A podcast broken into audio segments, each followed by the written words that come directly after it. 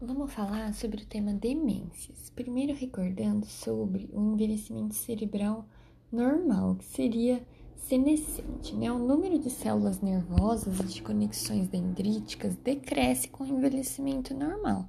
Isso é senescência. O peso do cérebro diminui em torno de 10% desde a segunda e terceira décadas até os 90 anos, o que corresponde a uma taxa de até 0,5% de peso reduzido ao ano. Há um menor consumo de oxigênio e de glicose pelas células, e isso traz como consequências uma redução de turnover de glicose, o que reduz a adaptabilidade aos estímulos ambientais. Então, realmente é fisiológico, é normal ter menos capacidade, digamos assim, para aprender novas habilidades conforme o envelhecimento. Então, o envelhecimento pode levar a alterações de função cognitiva, sendo a memória mais evidente. A memória é uma função do sistema nervoso central responsável por adquirir, armazenar e evocar informações. A aquisição, no caso, é o chamado aprendizado. Quando a gente fala agora da senilidade, das síndromes cognitivas, o DSM-5 ele vai classificar para a gente três tipos, três grupos de transtornos neurocognitivos. O primeiro deles que a gente vai falar é a queixa subjetiva de memória. A queixa subjetiva de memória consiste quando eu tenho, como o próprio nome já diz, uma queixa, então o paciente ou um familiar fala que o paciente anda esquecido, que está meio diferente. No entanto, quando eu vou fazer testes de desempenho cognitivo e também os testes de funcionalidade, ambos encontram-se normais. Então, eu tenho a queixa, só que os dois tipos de testes estão normais. Esse quadro pode representar tanto uma, um, um paciente que está normal e aí a família que está exagerando, tá achando coisa, um exagero, digamos assim, ou também um, idoso que está iniciando um quadro depressivo, a gente vai ver que é uma grande dificuldade diagnóstico diferencial da depressão com as síndromes cognitivas, ou até mesmo uma demência que está num estágio bem inicial, que ainda os testes não estão alterados propriamente ditos. Então, essa é a queixa subjetiva de memória. Em segundo lugar, nós temos, dentro do DSM-5, a classificação de síndrome cognitiva leve. Síndrome cognitiva leve é quando eu vou ter alteração de teste cognitivo, porém a funcionalidade mantém-se preservada. Então, a cognição, os testes lá, o mini exame de estado mental, o MOCA, depois a gente vai falar melhor dos testes, eles têm uma alteração de pontuação, a gente nota um comprometimento cognitivo, porém a funcionalidade desse paciente está normal. Pode ser uma cognição alterada de maneira amniótica, desatencional ou des desexecutiva também. 22% dos pacientes com essa síndrome cognitiva leve vão evoluir para um quadro demencial em um ano ou mais. A síndrome cognitiva grave, que é o terceiro espectro, o terceiro grupo de doenças de transtorno neurocognitivo, é a chamada demência. Então, são sinônimos, síndrome cognitiva grave ou demência. Ela é caracterizada tanto por um comprometimento cognitivo quanto funcional, que é o principal tema que a gente vai abranger agora, a gente vai detalhar, são as demências. As demências, portanto, vão ter um diagnóstico eminentemente clínico, baseado na avaliação de cognição e funcionalidade. O que é a cognição? É a aquisição de um conhecimento. Ela inclui os processos de atenção, raciocínio, pensamento, memória, juízo, abstração, linguagem, etc. Tudo que você usa para poder raciocinar, digamos assim. Já a funcionalidade é a aptidão do idoso para realizar algumas tarefas. Então, o, o, idoso tendo uma cognição preservada, tendo pensamento preservado, raciocínio, a funcionalidade seria se ele tem a independência, se ele tem a capacidade de realizar aquilo que a cognição dele o determina. Então, portanto, eu tenho que avaliar esses dois espectros, a cognição e a funcionalidade do meu paciente, para ver se ele tem alterações. Para eu avaliar a cognição, existem vários tipos de testes. O mais difundido deles, né, digamos assim, é o mini mental, o mini exame de estado mental. É, ele é um, um exame mais ou menos demoradinho, né? Ele funciona como um rastreio inicial e ele vai ter uma pontuação até 30 pontos, sendo que num paciente que tem uma boa escolaridade, o ponto de corte é 29 pontos. Já nos pacientes que são analfabetos, eles já entram com 9 pontos a menos, então já se perdem 9 pontos pelo fato dele ser analfabeto. Então é um exame que ele tem uma sensibilidade, especificidade interessante, só que tem esse contraponto de o analfabeto ser prejudicado. Também tem a versão mini exame de estado mental, mini mental G de grave. Então são testes um pouco menos complexos para você aplicar nos pacientes mais avançados. Tem também o CS10. CS10 é um teste de rastreio também, que, diferentemente do Mini-Mental, ele não depende da escolaridade do paciente. Tem também o MOCA, que é o teste de Montreal, que ele tem uma sensibilidade, um valor preditivo até maior do que o Mini-Mental. Ele também é de rápida execução e a pontuação dele é acima de 26 pontos, para você considerar normal. Uma vez identificado a partir de testes é, de rastreio que eu tenho uma possível alteração cognitiva, eu tenho que partir para exames mais, mais acurados. Né? Eu, nesse caso, é, o paciente ele deve ser submetido à avaliação neuropsicológica, que é um exame padrão ouro na avaliação da cognição, é realizado por um profissional habilitado, um neuropsicólogo, que então vai passar horas e horas investigando é, realmente se essa síndrome cognitiva está presente. Então, essa é a avaliação da cognição. Quanto à avaliação funcional, a gente vai entrevistar o paciente, é bem clínico mesmo, de anamnese, conversar com o paciente, conversar bastante com o acompanhante. Ah, uma outra coisa que, que eu esqueci de falar seria a presença de um teste cognitivo que, que vai ser realizado com o acompanhante, que é o chamado IQ Code. O IQ Code é um teste de cognição aplicado com o acompanhante do paciente, que o paciente vai então ser comparado pelo acompanhante como que ele está hoje, em comparação a 10 anos atrás. Então, o IQ Code é um outro teste. Mas enfim, a gente falou disso por causa da importância do acompanhante, né? A gente vai voltar a falar agora de avaliação funcional. A avaliação funcional ela pode ser é, dividida em vários domínios, então eu tenho atividades básicas, intermediárias e avançadas de vida. O desempenho funcional básico é avaliado pelo CATS, questionário CATS, escala CATS, que é quando eu avalio a capacidade do idoso de se vestir, de tomar banho, de se, de se alimentar, etc., continência. Então, são realmente quadros básicos.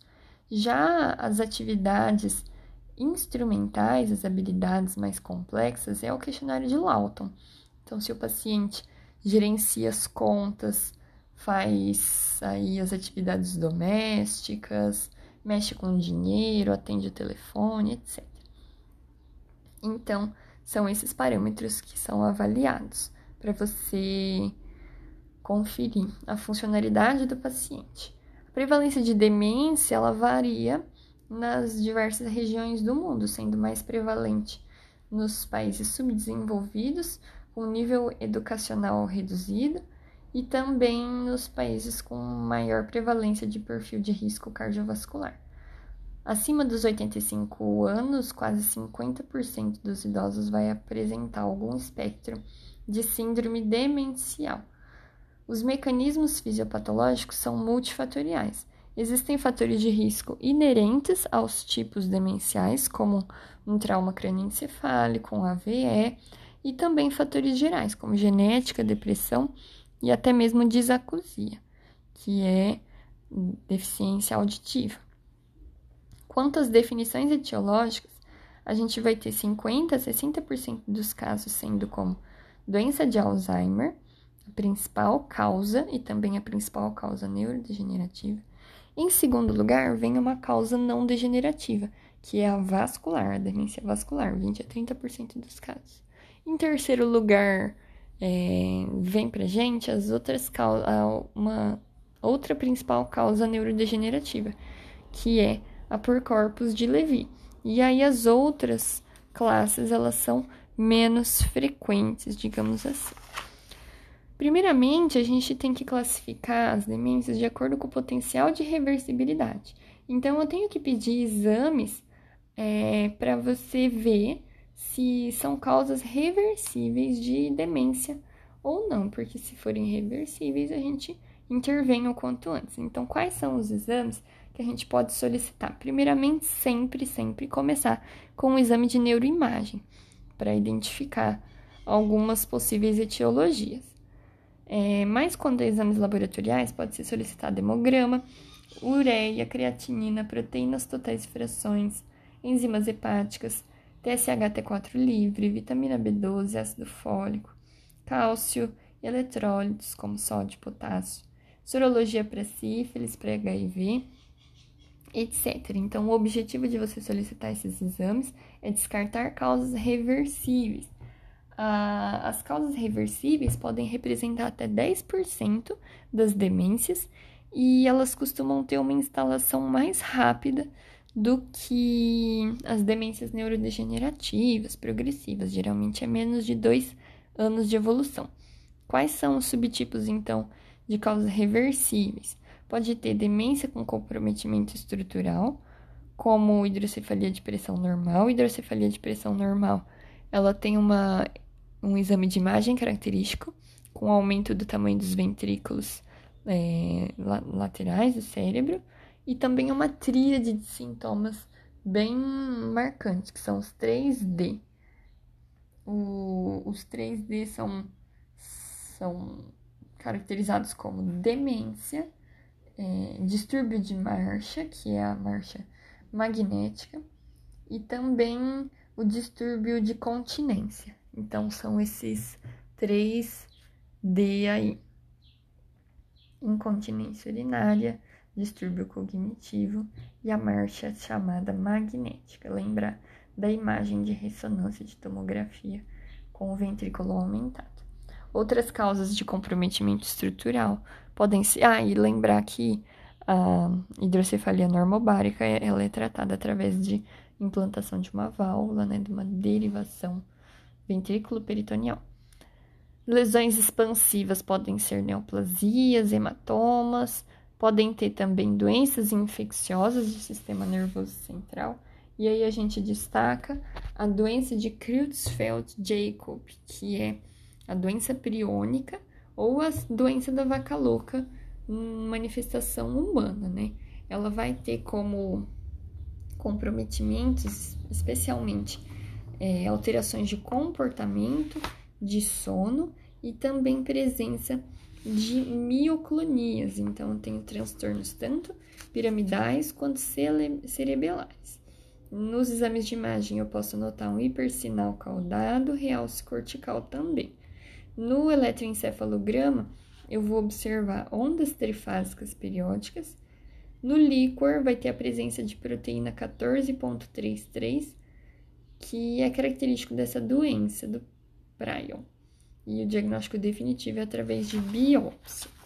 Então, é uma possibilidade. Existem outras doenças infecciosas, como por exemplo a encefalite herpética, que tem um curso agudo, rápido, com crises convulsivas, sinais meninges, febre, tratada com a ciclovir. Temos também a neurosífilis, a, o HIV, todas causas infecciosas.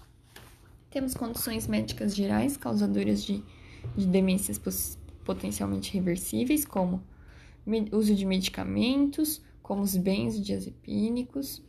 Nós temos também nós temos também aí o, os distúrbios carenciais, então vitamina B12 ou ácido fólico em deficiência, distúrbios hidroeletrolíticos, transtornos endócrinos, especialmente o hipotireoidismo, doenças sistêmicas e intoxicação por metais pesados. Também nós temos como diagnóstico diferencial, potencialmente reversível, a depressão maior quanto a transtorno psiquiátrico. Isso é bastante relevante. Então, como eu falei, a gente parte de um exame de neuroimagem, tomografia ou ressonância e aqueles exames laboratoriais que eu já citei para descartar as causas reversíveis. É, voltando a falar dos exames de neuroimagem, a gente já falou da questão do exame na hidrocefalia, que é o aumento do, dos ventrículos, mas outras doenças podem ser suspeitas, suspeitadas a partir de neuroimagem também, especialmente as causas degenerativas, como Alzheimer, que na, na tomografia, na ressonância, pode ser normal o aspecto ou ainda apresentar uma atrofia hipocampal. A demência vascular, na, nos exames de imagem, pode apresentar a doença de Biswanger, que é uma condição em que eu tenho múltiplos infartos de substância branca frontal, pequenos infartos, e isso vai ocasionar demência, distúrbio de marcha e também incontinência urinária, doença de Biswanger. A doença dos corpos de Levy causa na neuroimagem um entalhe na fissura silviana. PSP, que é a paralisia supranuclear pontina, vai fazer uma atrofia mesencefálica com preservação de volume pontino, ocasionando o sinal do beija-flor. E aí, clinicamente, o paciente ele apresenta paralisia de olhar vertical, instabilidade postural e também mudanças de comportamento. Nós também temos a AMS, que é a atrofia de múltiplos sistemas, e, e ela vai cursar com parkinsonismo, desautonomia, ataxia e na neuroimagem eu tenho o sinal de cruz na região da ponte, forma então esse aspecto é, em cruz. Outros exames mais específicos vão poder ser solicitados a depender do caso. Então, eu posso solicitar líquor, é, PET, como um exame funcional de neuroimagem, pode solicitar eletroencefalograma, etc. Agora a gente vai falar mais especificamente de algumas outras, é, de, de, das principais causas na realidade de demência. Começando pela doença de Alzheimer, que é a principal etiologia, 50 a 60% dos casos de demência, e é uma de, é, demência neurodegenerativa. Tem um curso de início insidioso, progressivo.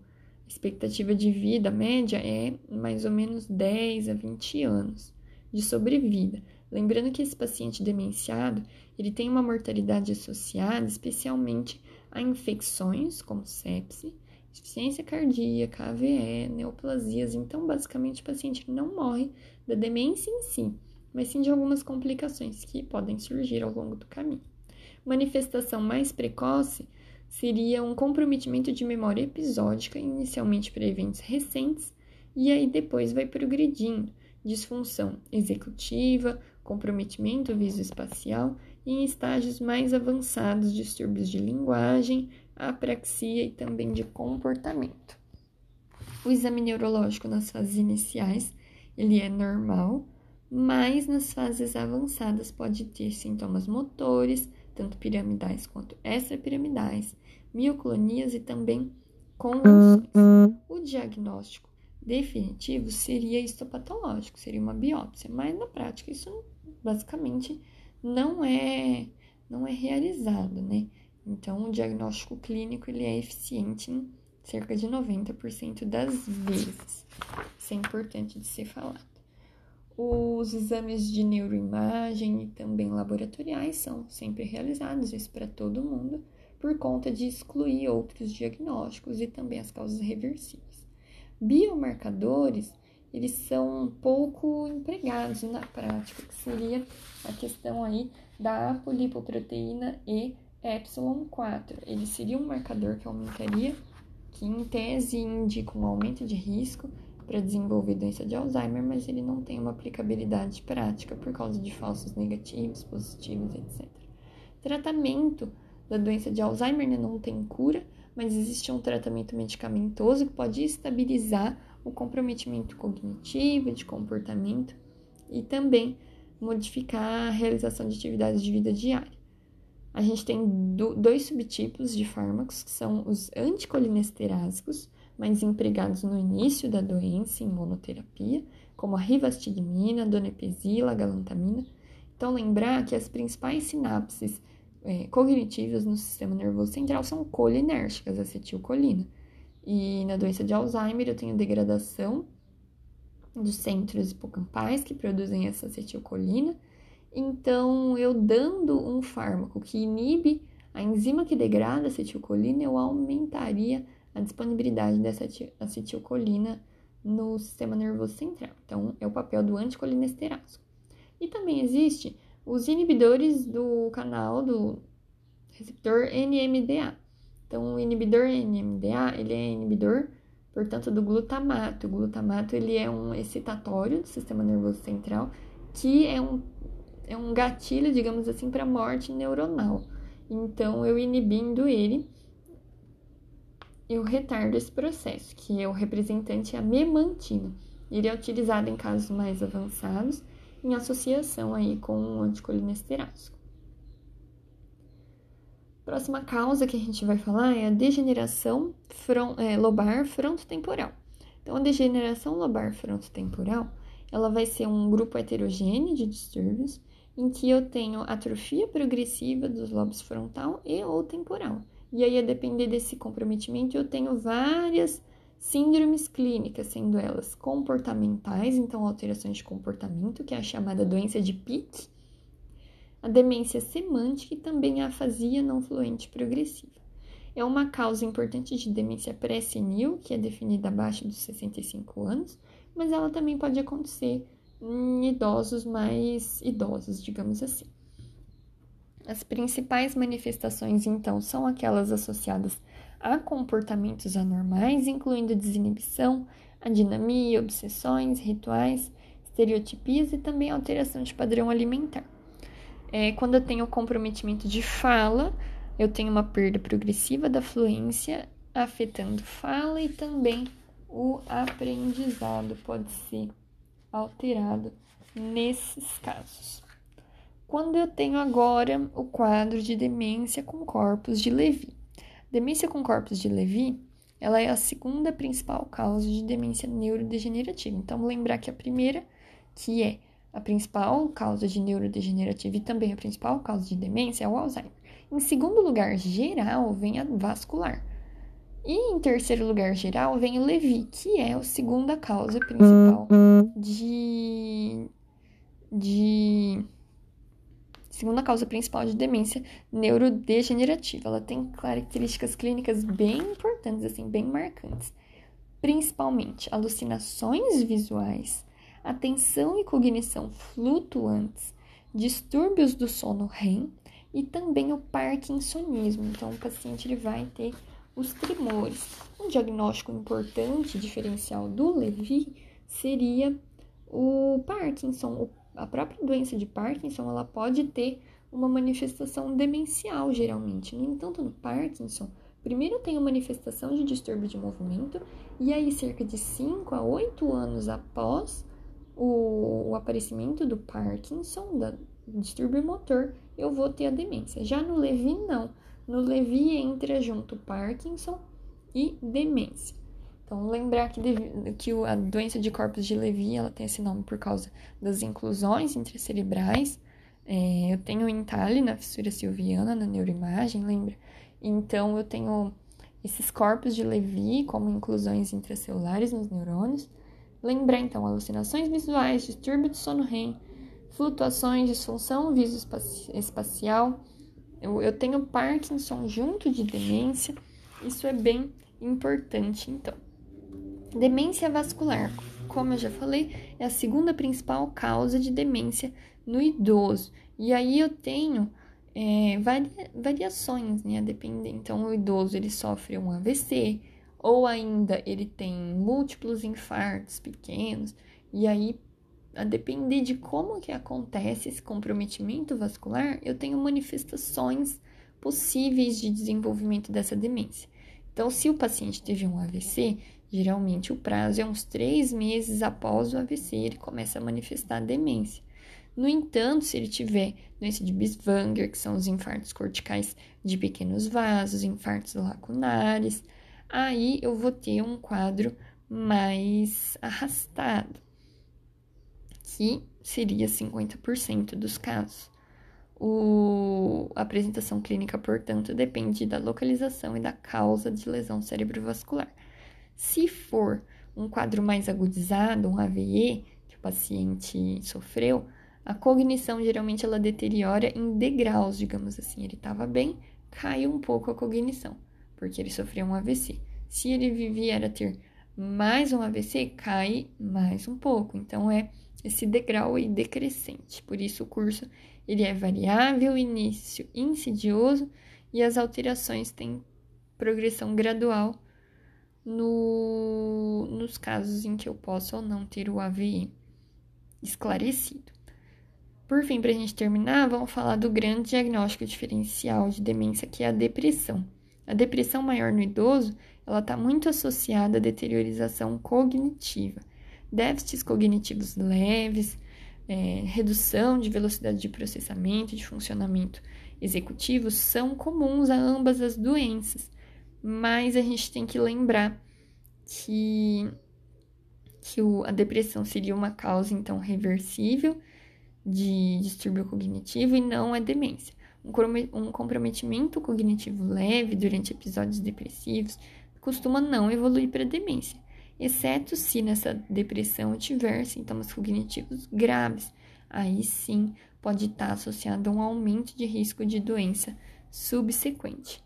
Para eu fazer diagnóstico diferencial, ressonância, tomografia, exame de neuroimagem são importantes que estão normais na depressão é, como eu falei, diagnóstico diferencial ele é difícil, porque 95% dos pacientes demenciados, especialmente nos estágios mais iniciais de suas doenças, manifestam sintomas neuropsiquiátricos.